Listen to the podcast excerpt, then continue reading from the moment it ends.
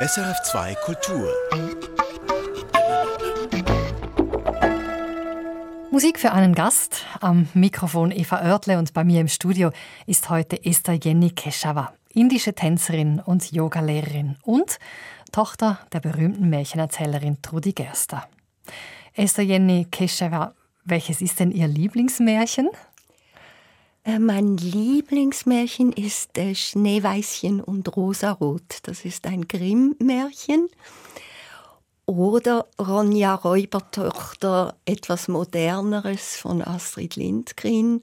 Da hat meine Tochter Sumitra, mein Sohn Ananda, haben da wie in einem Hörspiel die Rollen gespielt von Ronja und dem Birk.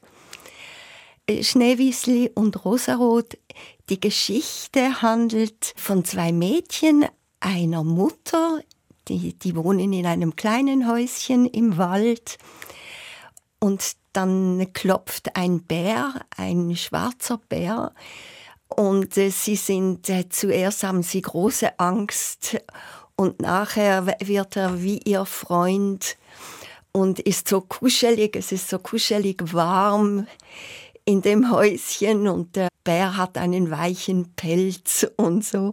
Das hat mir immer sehr gefallen als Mädchen. Also schon als Kind haben Sie dieses Ja, ja, geliebt. hat mir das sehr gefallen, die ganze Stimmung und der schöne Bär und so. Ja. Sie haben nicht den Weg der Schauspielerin, der Erzählerin, Sie haben nicht den Weg der Stimme gewählt, um Geschichten zu erzählen. Sie haben die Geschichten immer mit dem Körper erzählt, nämlich als Tänzerin eben. Woher kommt diese Faszination für den Tanz? Ich habe früh angefangen zum Tanzen. Ich wollte immer Tänzerin werden, schon als Kind. Da habe ich ein bisschen äh, Ballettstunden genommen und dann Jazztanz und mit äh, 17, da habe ich eine indische Tänzerin gesehen. Und das hat mich so fasziniert, die Bewegungen, die Hände, die Bewegungen der Augen die Mudras, die Gesten und dass man auch ganze Geschichten erzählen kann mit dieser Tanzkunst.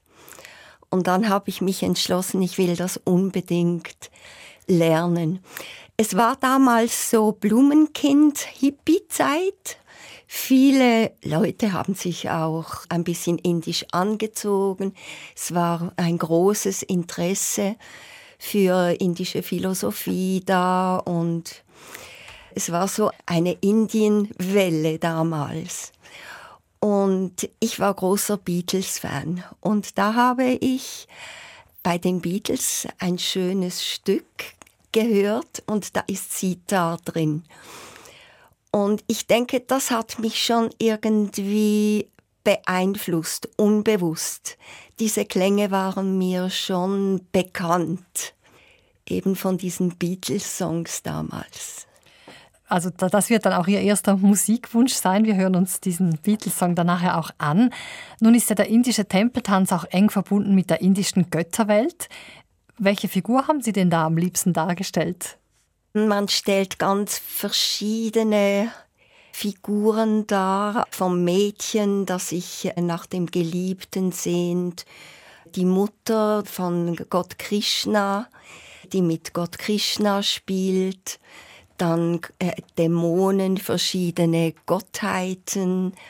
Sehr gerne habe ich die Mutter von Krishna gespielt, weil äh, da kann man richtig die Mutterliebe ausdrücken zum kleinen Kind.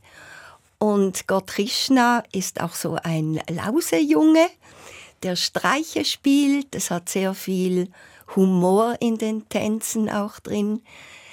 Es gibt verschiedene Arten von Tänzen, Gebete, es gibt reinen Tanz, es gibt dann die Ausdruckstänze. Es ist sehr vielfältig. Die Kunst ist ja sehr alt, also es basiert auf dem Natya Shastra, das 200 vor Christus geschrieben worden ist. Und da ist jede Handgeste, Augenbewegungen, Mundbewegungen, Kopfbewegungen, alles ganz genau bis ins kleinste Detail beschrieben. Sie haben es gesagt, eben dass Beatles für Sie eine Inspirationsquelle war eben und die Beatles haben indische Klänge in ihre Musik eingesetzt. Im Beatle-Klassiker Norwegian Wood aus dem Jahr 1965 ist eine Sitar zu hören. Es war wirklich das erste Mal, dass dieses traditionelle indische Saiteninstrument in einem westlichen Popsong zu hören ist. George Harrison, er hat sich ja mit der Musik und Kultur Indiens auseinandergesetzt. Was bedeutet Ihnen dieser Song? Ich erinnere mich so an die Zeit zurück, so Blumenkinder, so wie die Stimmung war, so sehr offen. Man hatte das Gefühl, man kann alles lernen, man kann sich für jeden Beruf entscheiden. Also ich kann nicht für die ganze Generation reden, aber es gab schon eine große Gruppe von Menschen, die wollten einen Beruf lernen, wo man sich entfalten kann, wo man glücklich sein kann und so. Mehr Gewicht auf das Glücklichsein als auf das Geld verdienen war damals. Also ich habe sehr einfach gelebt und war sehr glücklich mit ganz wenig damals, obwohl ich ja aus einer Familie komme, wo, wo ich alles hatte. Also bei meiner Mutter in einer wunderschönen Altwohnung und mit goldenen Tapeten und so. Und das habe ich dann alles nicht gebraucht als junger Mensch. Ich wollte so mich verwirklichen in dem Sinn.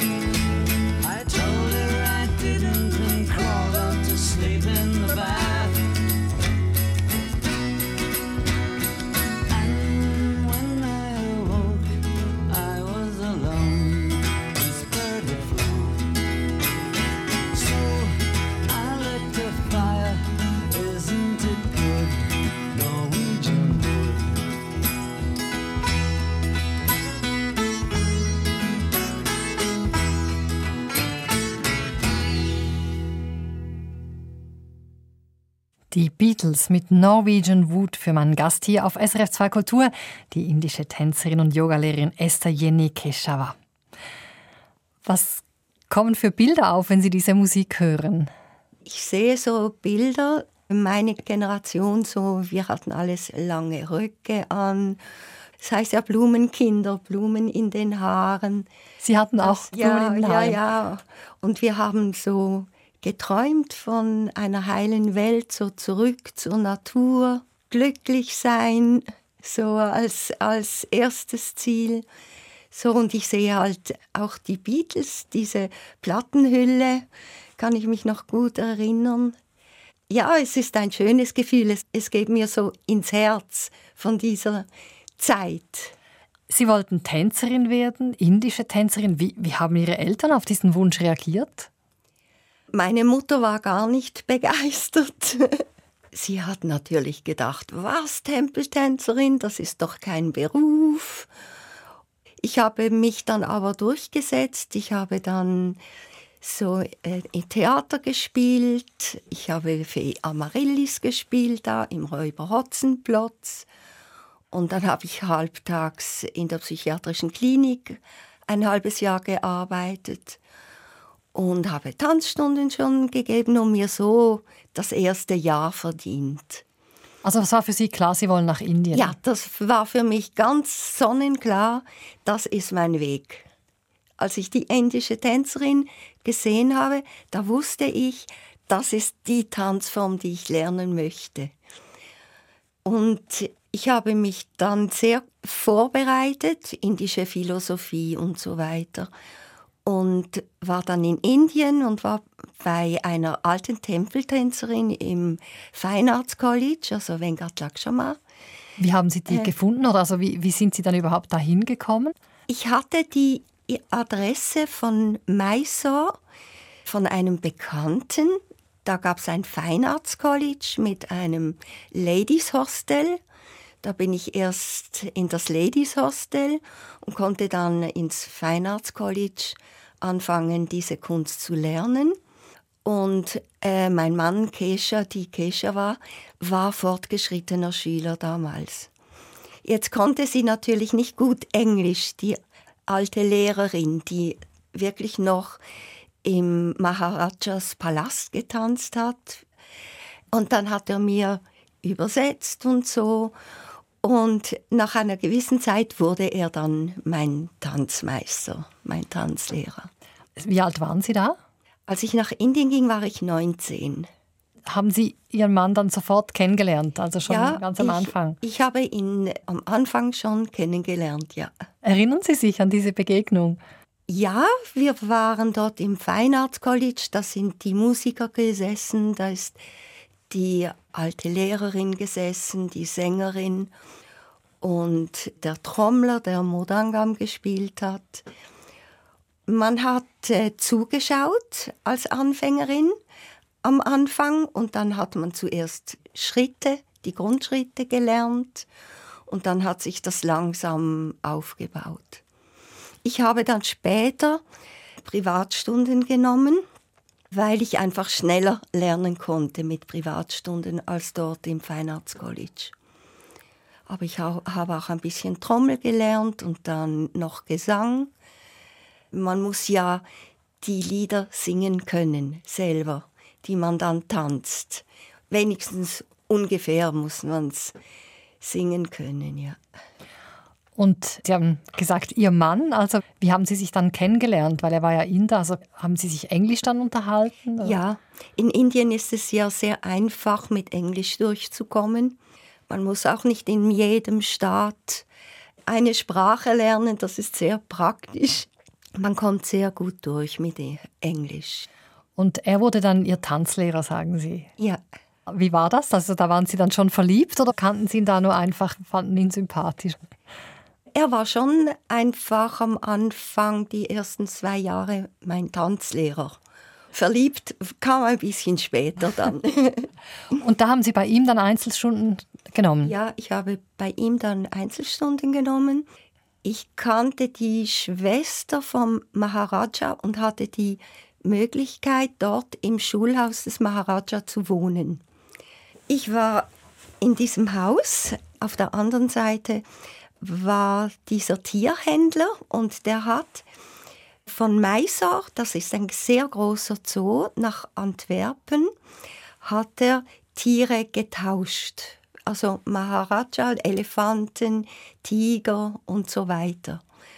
Und ich konnte mich dann auch einmal verdingen, so von Indien nach Antwerpen ums Kap der Guten Hoffnung, um als Tierpflegerin zu arbeiten. Das ging 30 Tage und war ein sehr großes Abenteuer für mich natürlich. Das haben Sie dann inmitten Ihrer Tanzausbildung gemacht? Ja, weil ich bin dreimal nach Indien. Ich musste wieder zurück, ein bisschen äh, Geld verdienen und, und dann wieder nach Indien und wieder zurück und so. Und einmal konnte ich eben mit dem Tiertransport auf dem Schiff zurückfahren, ja. Und wie war das? Was haben Sie da erlebt? Können Sie das ein bisschen Ja, das war ganz toll. Ich bin sowieso ja ein großer Tierfan. Die Elefanten waren so zwischen drei und sechs Jahre alt. Und da musste man die bürsten, man musste sie füttern, man hat so Sojakugeln gemacht. Die waren oben auf Deck und ich musste einfach schauen, die ein bisschen pflegen und so, ölen und so. Ja, das war ein großes Abenteuer für mich. Da waren Sie dann nur auf dem Schiff mit denen oder war, sind Sie da auch noch über Land gewandert? Von Mysore nach Cochin mit Lastwagen und den Elefanten von, vom Mysore Zoo. Cochin ist in Kerala. Und dann von Kerala ums Kap der Guten Hoffnung. Wir haben in Durban Erhalt gemacht und dann um Spanien und, und rum nach Belgien, Antwerpen. Dort sind wir dann ausgestiegen und die Elefanten kamen in den Hagenbach Zoo damals. Ja. Haben Sie die dann vermisst nachher? Die Elefanten? Ja, ja meine Mutter ist mit dem Döschwo mich abholen gekommen nach Antwerpen. Ich weiß auch nicht, wie die das geschafft hat. Und die fand es natürlich ganz toll. Das war natürlich auch ihr Traum. Sie fand das ganz toll. Es gab dann noch ein Fest und sie hat dann mit dem Captain noch getanzt. Das war sehr lustig. Jetzt wieder zurück zu Ihrer Ausbildung, zu Ihrer Tanzausbildung. Wie muss man sich so einen Tag vorstellen in dieser indischen Tanzschule? Morgens bin ich in die Yogaschule mit dem Fahrrad um die Kühe rumgefahren. Auf den Straßen gibt es ja viele Kühe in Indien. Da war ich zwei Stunden in der Yogaschule. Dann war Mittagessen oder Frühstück, wie man es nimmt. Und am Nachmittag hatte ich erst äh, Gesangsstunden und nach den Gesangsstunden hatte ich Tanzunterricht am Abend. Dann bei mir das Schulhaus von Maharaja, das war ein sehr großer Raum und da konnte man sehr gut tanzen dann. Und wie war das? Sie waren ja eine der ersten Europäerinnen, das war 1969, als Sie eben angefangen haben, diesen indischen Tanz zu studieren. Waren Sie da eine Exotin? Also wie haben Sie sich da gefühlt zwischen all den Inderinnen?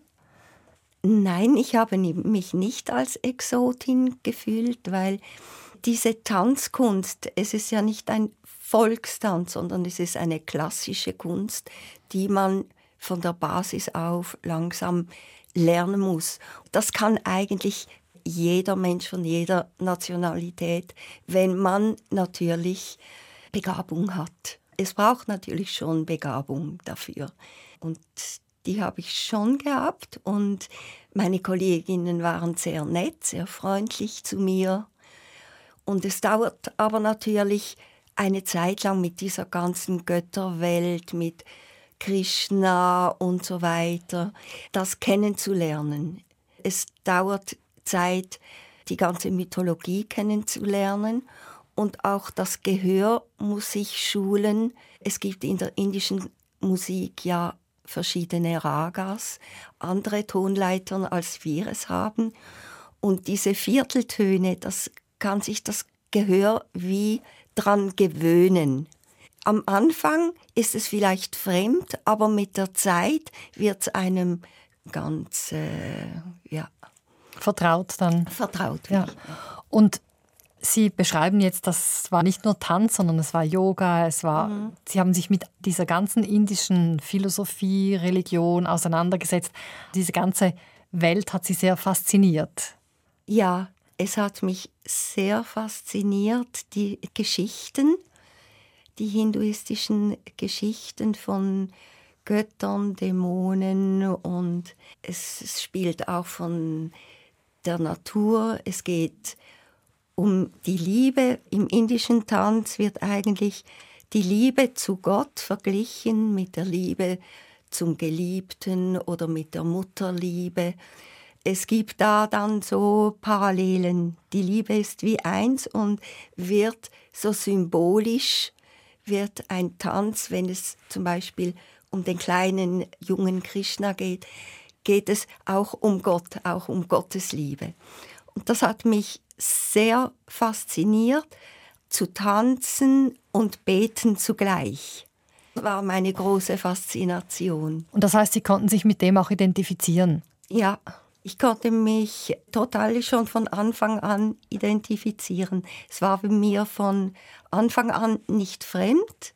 Natürlich musste ich das von Grund auf lernen, aber es war mir nicht fremd. Irgendwie hatte ich das schon in meinem Herzen drin. Interessanterweise kam ja auch Ihr Bruder nach Indien und hat dort Tabla studiert. Das scheint irgendwo dann doch ein Familienfabel zu sein mhm. für Indien. Ja. Ja, mein Bruder kam mich besuchen und er hat für meine Mutter ja sehr viele Plattenhüllen, Kassetten, CD-Hüllen, Bücher gemacht. Er ist ein sehr toller Illustrator und er hat dann seine Malsachen mitgenommen und gleichzeitig hat er dort ein bisschen wie ein Mönch gelebt, an einem Fluss in einem kleinen Haus. Und sein Tabla-Lehrer kam dann zu ihm und dann hat er sehr intensiv Tabla gelernt. Es hat ihm auch sehr gefallen. Das nächste Stück, die nächste Musik, die stammt von Ihrem Bruder. Das Stück heißt Rikitiki. Können Sie uns etwas darüber erzählen? Es gibt in der indischen Musik so eine Trommelsprache. Und Rikitiki ist so die Trommelsprache.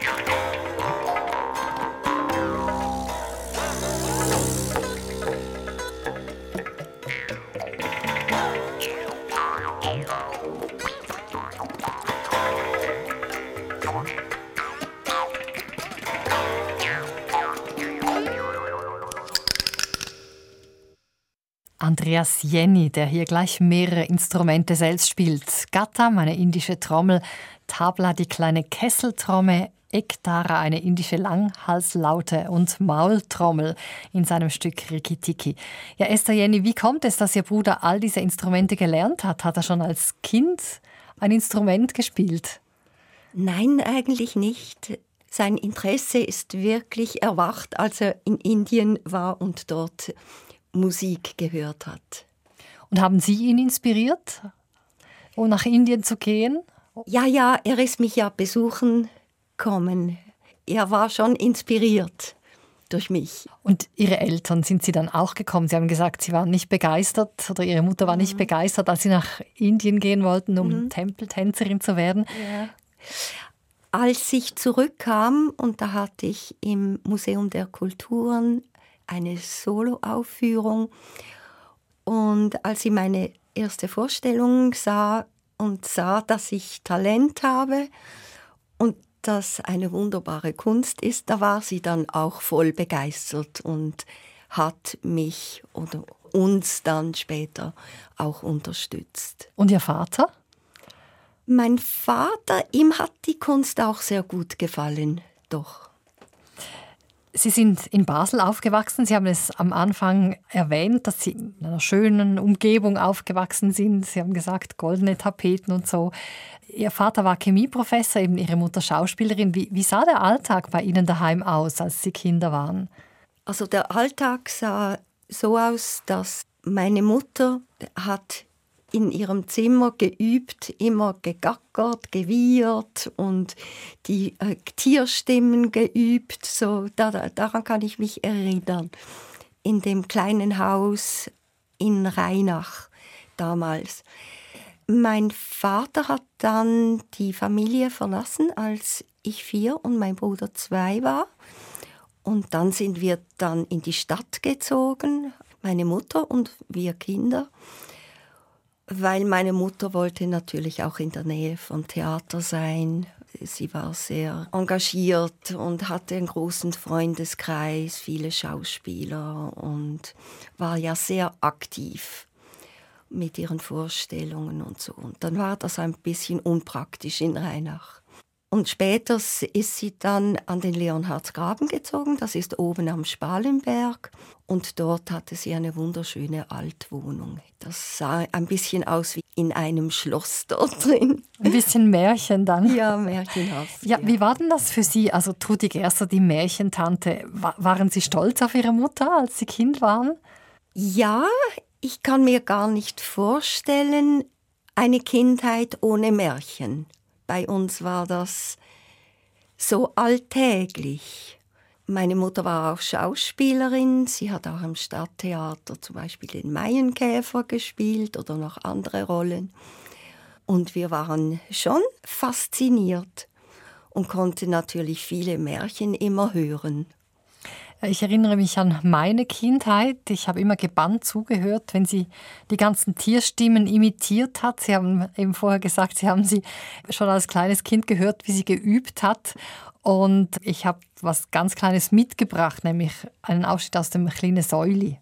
Du, lieber Gott, es geht eine schwierige Länge, bis mir da Reihe kommt. Jetzt ist es schon Mittag und du bist erst beim Kamel. Weißt, ich muss jetzt in den Wald gut Mittag fressen. Sonst verhungere ich noch. Gib mir doch bitte Schuss mein Kleidli. Weißt, nur ein paar Töpfe und vielleicht ein paar Rüsseli. Bitte, bitte. Weißt, bei den ganzen Lieben. Aber der liebe Gott hat den Kopf geschüttelt. Nein, nein, Säuli. Das gibt's nicht. Du kannst warten, wie die anderen auch. Das schadet dir gar nichts, wenn du mal nichts Mittag hast bist einer weg, ein bisschen zu feiss. Gang sofort die Reihe zurück. Und muckst dich nicht, bis du dran kommst. Sally hat gefolgt, aber sie hat immer vor sich gemaulet. Oh, ist das blöd. Wegen dieser langweiligen Anlegerei muss man noch Hunger leiden. Wo es wieder an seinem Platz gestanden ist, ist es immer ungeduldiger geworden. Was machen Sie jetzt? Zebrastreifen einmal. Das knurrt, dass das schon regelmäßig wird. Wie wenn es jetzt hier drauf ankäme. Ich glaube, jetzt ist günstig. Ich hau's ab. Bis ich an drei komme, bin ich schon lang wieder zurück. Trudi Gerster mit einem kleinen Ausschnitt aus dem Märchen Säuli. Ja, nächste Woche senden wir hier auf SRF 2 Kultur übrigens eine historische Reprise, wo Trudi Gerster 1964 bei Roswitha Schmalenbach in Musik für einen Gast zu Gast war. Ja, welches war denn das erste Märchen, das Ihnen Ihre Mutter erzählt hat, an das Sie sich erinnern, Esther Jenny Keshawa? Ich kann mich nicht erinnern an das erste Märchen, weil ich, da konnte ich ja noch nicht sprechen. Es war immer präsent. Sie hat natürlich zu Hause geübt, die Stimmen der Tiere. Und hat sie dann die, die Märchen bei Ihnen ausprobiert? Weil sie wollte ja eigentlich immer, dass man, dass man lacht, dass die Kinder reagieren. Hat ja, sie das ja. zuerst bei ja, Ihnen ausprobiert? Sie hat uns die Märchen erst erzählt. Wir waren natürlich immer äh, sehr begeistert, wenn es wieder ein neues Märchen gab. Waren Sie kritische Zuhörerinnen? Äh, als Kind war ich, ich persönlich war nicht so kritisch. Einfach eigentlich immer begeistert. meine Mutter hat eben eine Art zu erzählen, so mit viel Humor.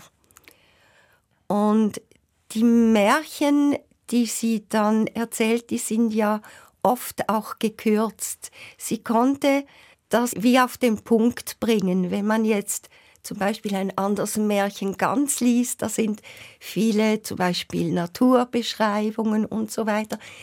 Ich genieße es auch sehr, Märchen zu lesen, weil das gibt dann noch andere Bilder, also Bilder, die in meinem Kopf sind. Meine Mutter, als sie die Märchen erzählt hat, hat sie sie natürlich ein bisschen gekürzt und ihr sind immer so lustige Sachen eingefallen, wie jetzt beim Säuli, oder? Das geht so lange, bis das Zebra bemalt, bis der liebe Gott das Zebra bemalt hat mit den vielen Streifen und so. Das ist so ihr ganz spezieller Humor. Sie war einfach ein Mensch, wenn sie schon in den Raum kam und so, haben die Leute am gesagt, hallo Trudi, und die wussten, jetzt kommt irgendwie eine Geschichte oder irgendwie etwas Lustiges hat sie immer zu erzählen gewusst. Diese Säulegeschichte, hat sie die auch bei Ihnen ausprobiert? Erinnern Sie sich an die Säulegeschichte? Die Säulegeschichte, die ist sehr, sehr bekannt. Sie hat ja noch andere Geschichten, zum Beispiel Ronja Räubertochter mit meiner Tochter Sumitra, meinem Sohn Ananda. Sie hat wie ein Hörspiel draus gemacht. Und ich durfte dann singen und mein Bruder hat Musik gemacht. Und später hat sie dann unsere Kinder mit einbezogen in ihre Produktionen. Sie hat wie ein, ein Familie, wir waren so wie eine Familienproduktion. Märchenfamilie. ja. Als Sie dann so Teenie waren, eben Sie haben gesagt, erzählt von Flower Power und so, mhm. hatte Sie da manchmal dann auch genervt, dass Sie fanden, das ist irgendwie nicht so cool, die Mami, die da Märchen mhm. erzählt? Nein, nicht die Märchen, die habe ich immer toll gefunden, aber das ganze drum und dran, wenn immer die Journalisten kamen und dann musste man sich hinsetzen und posieren. Schon als Kind hat mich das dann manchmal genervt. Ja, wenn man da immer lächeln, in die Kamera lächeln muss und man ist ja selber gar nicht gemeint, sondern es geht ja um die Mutter. Und irgendwann will man ja auch selber jemand sein. Das ist etwas, es war nicht schlimm, aber das hat mich manchmal ein bisschen genervt. Jetzt kommt schon wieder der Blick oder die Schweizer illustriert die und dann muss ich mich dort wieder posieren. Ja. Erzählen Sie selbst auch gerne Märchen? Ich habe meinen Kindern oft Märchen selber gedichtet erzählt. Aber ich kann es natürlich nicht so wie meine Mutter.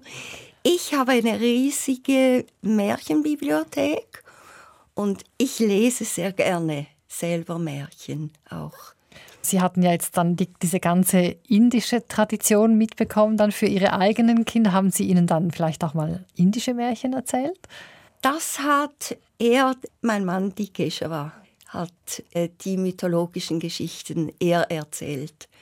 Die Kinder haben früh angefangen mit Tanz und die haben das natürlich alles mitbekommen. Wir haben sie auch mitgenommen an die Vorstellungen.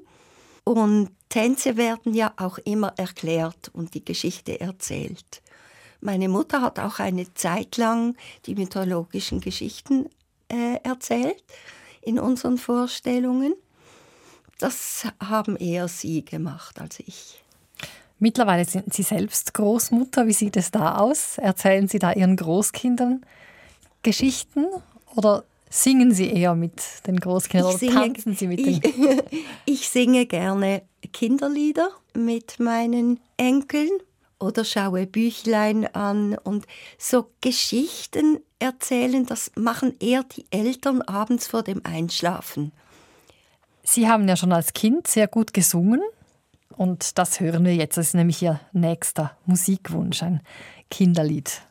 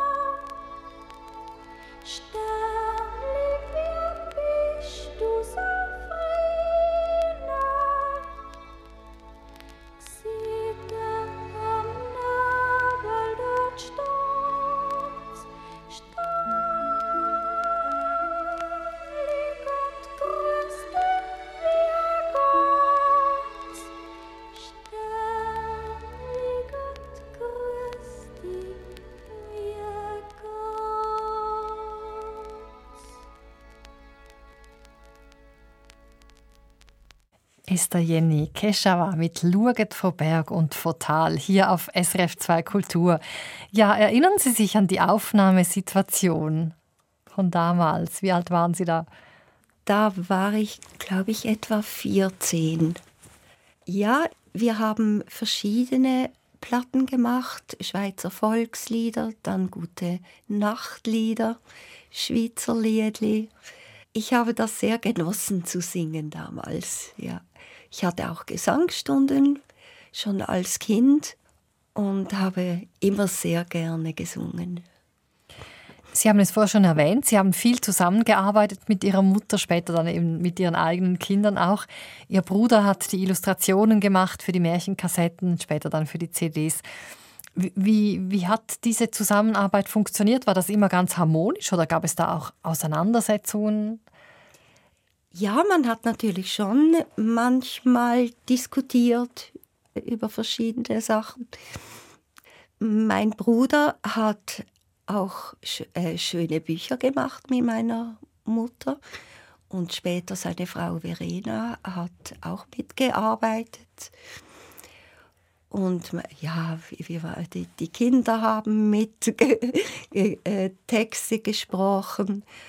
Und wir waren schon auch kritisch. Äh, gerade auch mein Bruder hat natürlich sehr engagiert mit ihr geredet und das kann man da verbessern oder da verbessern. Und das hat sie auch akzeptiert, weil meine, ihr seid ja dann trotzdem immer die Kinder irgendwo der Mutter mhm. geblieben. Oder, oder wart, wart ihr da wirklich dann ebenbürtige Partner? Man konnte gut mit ihr diskutieren. Und sie hat öfter Sachen auch eingesehen, die wir nicht so gut fanden. Es, äh, man konnte gut mit ihr reden. Sie, äh, sie wollte ja auch, dass es möglichst gut rauskommt, die Aufnahme. Ja. Tanz hat einen ganz wichtigen Stellenwert in ihrem Leben. Gesang, wir haben gehört, schon als Kind haben sie sehr gut gesungen. Welchen Stellenwert allgemein hat, hat die Musik in ihrem Leben, Esther Jenny Keschava? Also die Musik, die macht mich einfach glücklich. So. Und ich liebe auch alte Musik, klassische Musik, Volksmusik. Ich liebe griechische Musik oder portugiesischen Fado. So äh, ganz verschiedene Sparten habe ich sehr gerne.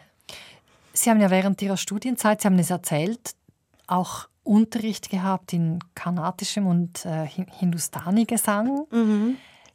Sie haben gesagt, man muss eigentlich die Lieder singen können, die man tanzt. Macht man das zum Teil auch gleichzeitig, dass man singt und gleichzeitig tanzt? Sehr begabte Tänzerinnen können das. Ich habe so Tänzerinnen gesehen, die das gemacht haben, gleichzeitig getanzt und gesungen. Aber meistens hat man ein Orchester, mit einer Sängerin, dem Tanzlehrer, der Natuvangam, so eine Zimbel spielt, ein Flötist, Geige und Trommel Modangam oder Tabla oder verschiedene Instrumente. Ja, Sie hören viel indische Musik, aber eben Sie haben es gesagt, nicht nur, Sie lieben ganz verschiedene Arten von Musik, unter anderem auch portugiesischen Fado. Wo haben Sie den Fado entdeckt? in den Ferien in Lissabon. Das kann man so in diese Fado-Lokals gehen. Und es ist wunderschön, diesen Sängern und Sängerinnen zuzuhören mit der auch portugiesischen Gitarre. Und ich schaue immer, dass wir, wenn wir nach Portugal gehen, dann einen Abend in Lissabon oder in Coimbra bleiben und diese Musik genießen können. Und was mögen Sie an dem Fado? Dieses, es geht so direkt auch äh, ins Herz rein. Diese Stimmung, eine gewisse wie Traurigkeit, aber nicht nur. Nicht alle Fados sind traurig, es gibt auch humorvolle Fados. Aber diese Leidenschaft, die diese Sänger und Sängerinnen und Musiker haben, die einfach jeden Abend dort spielen in diesen Fado-Lokalen.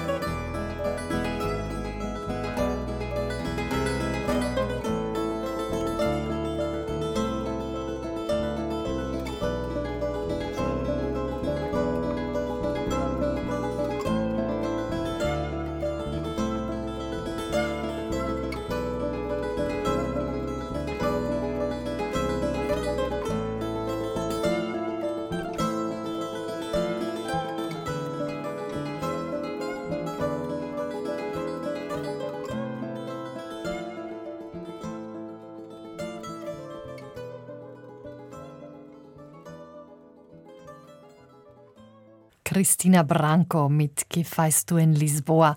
Für meinen Gast die Tänzerin und Yogalehrerin Esther Jenny Keshawa. Ja, Sie haben 1976 in Basel eine Schule für indischen Tanz und Yoga gegründet. Die Schule besteht jetzt fast seit 50 Jahren. Wie hat sie sich denn verändert? Sie hat sich in dem Sinn verändert, dass unsere Töchter jetzt auch unterrichten dort. Sie unterrichten auch für Kinder, Erwachsene indischen Tanz. Die Keshava und ich, wir unterrichten Yoga mehrheitlich. Er unterrichtet auch noch als Tanzlehrer, macht auch noch Vorstellungen. Und äh, unsere Töchter, die sind sehr begabt und tanzen wunderschön. ja. Yoga ist bei uns sehr populär. Wie sieht das denn mit indischem Tanz aus? Wer, wer lernt hier indischen Tanz? Ganz verschiedene. Wir haben äh, Schweizer, Deutsche, Tamilen, Inder, ganz verschiedene Nationalitäten von Leuten haben wir, die sich für indischen Tanz interessieren.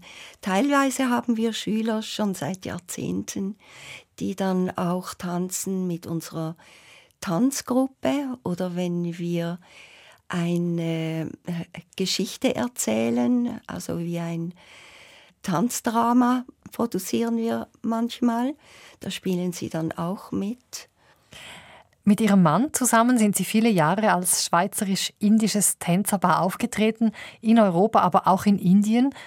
Wie muss man sich ihre Auftritte vorstellen?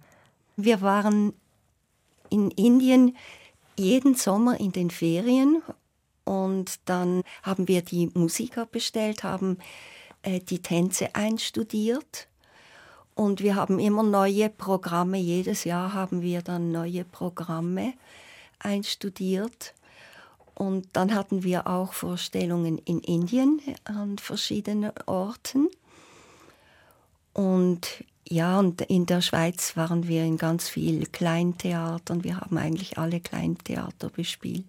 Und das geht jetzt weiter. Wir haben ein sehr großes Haus jetzt, schönes Haus in Indien. Und auch meine Töchter und die Keshava, die erarbeiten neue Programme zusammen. Und wir haben auch eine Riesenfamilie natürlich in Indien. Er hatte ja neun Geschwister und die haben alle wieder Kinder und wieder Enkel und so. Und es ist eine Riesenfamilie jetzt dort. Und wir genießen auch das Familienleben und produzieren auch neue äh, Programme dort. Und wie entwickeln Sie Ihre Choreografien? Ich selber mache das nicht. Das macht mein Ex-Mann Dikesha.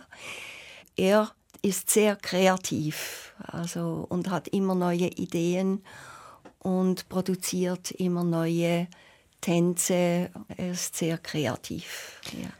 Wissen Sie, wie er da vorgeht? Ist es da eine Geschichte, die er sich vorstellt und dann anhand dieser Geschichte mhm. entwickelt er die Tänze mhm. oder? Ja, es gibt ja die mythologischen Geschichten und dann kann man die Musik dazu komponieren und die Texte. Er hat auch zum Beispiel für Vivaldi vier Jahreszeiten haben, das haben wir auch einmal mit indischem Tanz gemacht. Oder Der Tod und das Mädchen. Also verschiedene Produktionen haben wir auch mit westlicher Musik gemacht. Aber, aber er hat das gemacht, nicht ich. Ich bin die Tänzerin, ich tanze und habe nicht selber komponiert oder so. Meine Töchter können jetzt das. Sie können auch Choreografien machen. Wenn Sie jetzt so einen Tanz gelernt haben, wie sind Sie da vorgegangen? Oder also hat er Ihnen das dann vorgezeigt? Oder wie, wie, wie muss man sich das vorstellen? Der indische Tanz hat gewisse äh, Schritte, Positionen, Handgesten, Mudras und die muss man richtig anwenden. Aber wenn man zum Beispiel einen Ausdruckstanz macht oder tanzt, dann kann man sein eigenes Gefühl oder man kann dann selber sein eigenes Gefühl ausdrücken innerhalb von gewissen Regeln. Es gibt gewisse Regeln, die muss man befolgen, man kann nicht irgendetwas machen, aber beim Ausdruck kann man selber kreativ sein. Und das habe ich auch gemacht dann. Das heißt, was gibt er Ihnen dann vor? Die Geschichte, die mythologische Geschichte zum Beispiel. Oder es gibt auch Tänze, die sind reiner Tanz. Also dann gibt es eine Abfolge von Schritten. Die hat man natürlich gelernt in der Ausbildung. Lernt man eine Abfolge von Schritten, die man dann anwendet, wenn man die Tänze zeigt. Nun sind Sie ja in Europa, aber eben auch in Indien aufgetreten. Wie unterscheidet sich da das Publikum? Auch in den Reaktionen? In Indien ist es halt viel lauter. Hier im Theater sitzen die Leute still und schauen. Nachher wird geklatscht und so. In Indien ist oft, dass die Leute aufstehen, rumlaufen, Kinder spielen und so. Das ist schon, äh, da muss man sich ein bisschen dran gewöhnen und aufpassen, dass dann die Konzentration nicht weggeht. Sie sind mittlerweile 71 Jahre alt und treten nicht mehr auf. Tanzen Sie noch für sich? Ich tanze manchmal für mich. Ich gehe bei meiner Tochter jetzt in die Tanzstunde manchmal. Und sonst bin ich natürlich sehr engagiert mit meinen Enkeln. Es können einfach nicht alle alles machen, ja. Ich habe mich entschieden, vor 15 Jahren hatte ich noch eine große Rolle. Im Kloster Ingelnbohl habe ich die Taube getanzt. Im Haus der Neuen Schöpfung von Silja Walter. Sie hatten 150-jähriges Jubiläum. Es war eine äh, sehr große Produktion. Und ich, ich habe schon mit der Taube angefangen. Ich habe in der Komödie bei Aschenbrödel die Taube gespielt, habe ich Gru, Gru, Gu, Gu, Blut ist im Schuh, der Schuh ist zu klein, die rechte Braut sitzt noch daheim. Habe ich so und dann die letzte Rolle war wieder die Taube. So hat sich irgendwie dieser Kreis geschlossen. Also die Taube in dem Mysterienspiel hat den Heiligen Geist symbolisiert. Ja, inwiefern hat der Tanz auch eine spirituelle Dimension für Sie?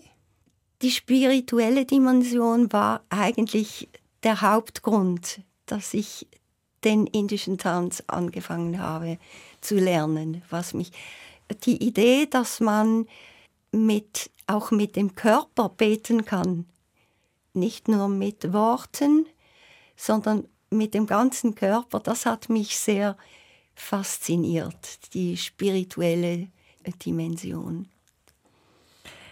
Sie haben uns zum Schluss eine Tilana mitgebracht. Tilanas sind so rhythmische Tänze, die am Schluss eines Bharatanatyam-Repertoires getanzt werden. Der Perkussionist und die Tänzerin oder der Tänzer spielen rhythmisch sehr eng zusammen.